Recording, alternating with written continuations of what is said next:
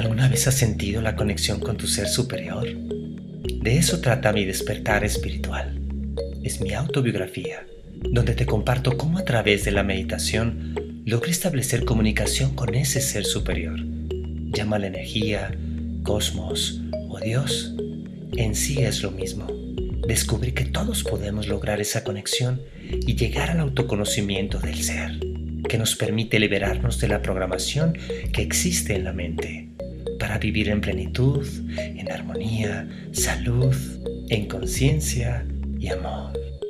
Espero que tú también logres esa conexión con tu ser superior, quien te guiará por el camino correcto hacia la felicidad en todos los sentidos de tu vida.